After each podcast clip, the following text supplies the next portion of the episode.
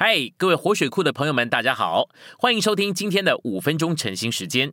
晨兴五分钟，活水流得通。今天我们有两处经节，第一处是罗马书六章六节，知道我们的旧人已经与他同定十字架，使罪的身体失效，叫我们不再做罪的奴仆。第二处是加拉太书二章二十节。我已经与基督同定十字架，现在活着的不再是我，乃是基督在我里面活着，并且我如今在肉身里所活的生命，是我在神儿子的信里与他连结所活的。他是爱我，为我舍了自己。信息选读：在我们的基督徒生活与教会生活中，最损害我们用处的，就是照我们的个性而活。有些弟兄姊妹在他们的个性中有很强的成分，使他们不能与别人配搭合作。有些弟兄姊妹如果受安排做一些事，他们就不能包容别人在那件工作上一同来帮助，他们必须包办一切。这样的弟兄姊妹通常很能干，但也很容易在教会生活中引起难处。主的工作是身体的工作，也是借着身体的工作，所以配搭是迫切需要的。使徒保罗很有才干，但他还需要别人帮助他，并与他配搭。连主自己也需要与别人配搭。事实上，我们大多数人不喜欢与别人一同做工。我们若是懒惰松散的人，可能会喜欢别人为我们劳苦；但我们若是殷勤的人，一直的在劳苦，就不喜欢别人与我们一同做工，因为无论别人做什么，都会搅扰我们正在做的事。在我们属灵生活、基督徒生活、教会生活，并主的工作中，我们必须学习做一个一直反对自己的人。反对自己，就是反对我们的个性。照我多年的观察，我们在神圣生命的长大上，真正的敌人乃是我们的个性。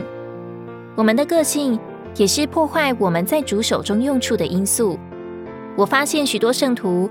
最终在神圣的生命上停止长大，不能更进一步往前，是由于他们的个性上特别乖僻的一面。他们放弃了世界，为主牺牲了许多事物。他们也听了许多信息，并且爱这些信息。然而，还有特别的乖僻的一面留在他们里面。他们本性的那一部分成了坚固的营垒，使他们无法在生命长大上进步。我们乖僻的个性可以比作木块中的木纹。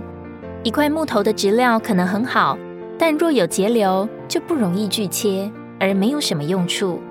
凡没有任何乖僻特性的基督徒，是长得最多、最快的人。在侍奉上最有用处的人，是那些一直拒绝并否认他们所是的人。在我们属灵生命的开头几年，我们可能长得很快。然而，由于我们的个性，我们的成长可能慢下来，甚至停顿下来。我们必须留意我们本性中、个性中的流。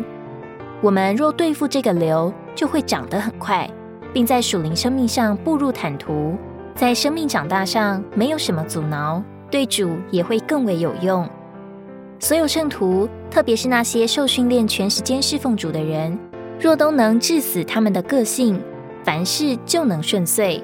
不然，每一个受了训的人都会成为教会潜在的难处。我们若受了训练，却用我们的野心和才干来实行，结果就是难处。你对主有多少用处，或对教会造成多少难处，乃在于你的个性有多少被致死。所以，对付个性是一件要紧的事。今天的晨兴时间，你有什么摸着或感动吗？欢迎在下方留言处留言给我们。如果你喜欢今天的内容，欢迎你们订阅、按赞，并且分享出去哦！天天取用活水库，让你生活不虚度。我们下次再见。